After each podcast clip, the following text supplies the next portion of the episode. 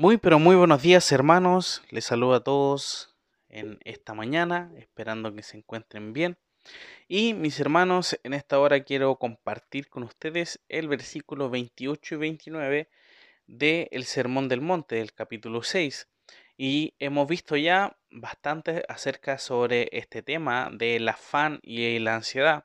Y el Señor vuelve a dar otro ejemplo también acerca de esto para nuevamente seguir eh, profundizando en este tema tan importante que hoy en día también sigue afectando a sus hijos. Versículo 28 y 29 dice así, y por el vestido, ¿por qué os afanáis? Considera los lirios del campo, cómo crecen, no trabajan ni hilan, pero os digo que ni aun Salomón, con toda su gloria, se vistió así como uno de ellos. El Señor nuevamente formula una pregunta, hermanos, relacionada con la ansiedad o de desesperación de, en este caso, de tener el abrigo. Sin embargo, el Señor les lleva a sus oyentes a fijarse en los lirios del campo, los cuales posiblemente en ese tiempo estaban junto a ellos en aquel monte. Quizá el Señor les está diciendo, fíjense en estos lirios, ya llevándolos a que ellos reflexionen acerca de esto. Los lirios, al igual que otras flores silvestres, mis hermanos, brotan espontáneamente. Ya no es algo que diga, ah, voy a plantar lirios, sino que los lirios salen solo al igual que otras también plantas. Y vemos que em, no, no, se refiere a que el hombre tenga que cuidar de ellas para que estén bien o, salgan bien, sino que eh, siempre están en el campo y, se ven hermosos, por supuesto, todo, eh, en todo momento.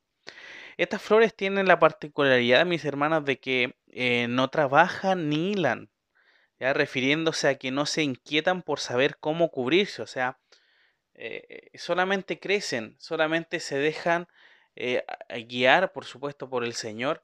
en este caso, quiere llevarle a reflexionar que una flor tan hermosa ni siquiera se preocupa porque el Señor es que, quien reviste esa planta de hermosura. El Señor una vez más no se refiere a que el hombre no trabaje para poder satisfacer sus necesidades personales y básicas, sino que quiere que se reflexione en cuanto a no inquietarse por el vestido la vida del creyente, ya que muchas veces se busca tener algo mejor de lo mejor antes que lo útil. Ya muchos eh, piensan andar bien vestidos, de buena marca, si no es de esta marca no, no, no me pongo esta ropa, etc. ¿Ya? Entonces muchas veces nos fijamos en eso. La enseñanza de Jesús, mis hermanos, en este pasaje es sencilla y profunda. Cualquier vestido, por lujoso que sea, no se comparará a la hermosura frente a la más sencilla flor del campo. O sea, no es porque nosotros nos probemos, tengamos la la vestimenta más lujosa, se va a comparar a la hermosura que en realidad da el Señor, eh, lo que provee Él. El Señor pone un ejemplo también como eh, al rey Salomón, ¿ya? el cual fue uno de los más lujosos que hubo en Israel. Los judíos tenían como incomparable la gloria que tuvo Salomón en su tiempo, llegando a ser el rey más grande de la nación de Israel. Sin embargo, con toda esa gloria, con toda esa sabiduría, con todo el territorio que tenía a sus pies eh, y lujos también, no alcanzó a poseer un vestido como, con la magnificencia del, de una flor más humilde del campo. Por eso nos dice que ni aun Salomón, con toda su gloria, se vistió así como uno de ellos.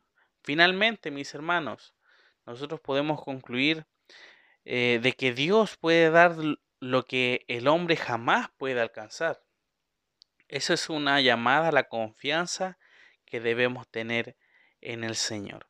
Así que mis hermanos, esperando también que sea de reflexión para ustedes muchas veces el no desesperarse en este tiempo también de qué cosas nos vamos a poner, eh, ya que los lirios del campo no se preocupan de eso, ya que el Señor les da eh, por supuesto, ese crecimiento y, le demuestra esa hermosura y que sea una planta no, no se tiene que sembrar ni nada, sino que el Señor la hace crecer y no se compara la hermosura con cualquier cosa que nosotros podamos tener ante los ojos del Señor vemos que claramente Él, Él realmente todo lo que da es eh, de bendición y es lo mejor. Así que mis hermanos, no nos afanemos, no nos inquietemos por muchas veces querer alcanzar cosas. ¿Ya? Así que que sea eso de reflexión, al igual de todos estos días que hemos estado hablando acerca del afán y de la ansiedad, que sea también para pensarlo. O sea, el Señor Jesucristo no está hablando estos temas por,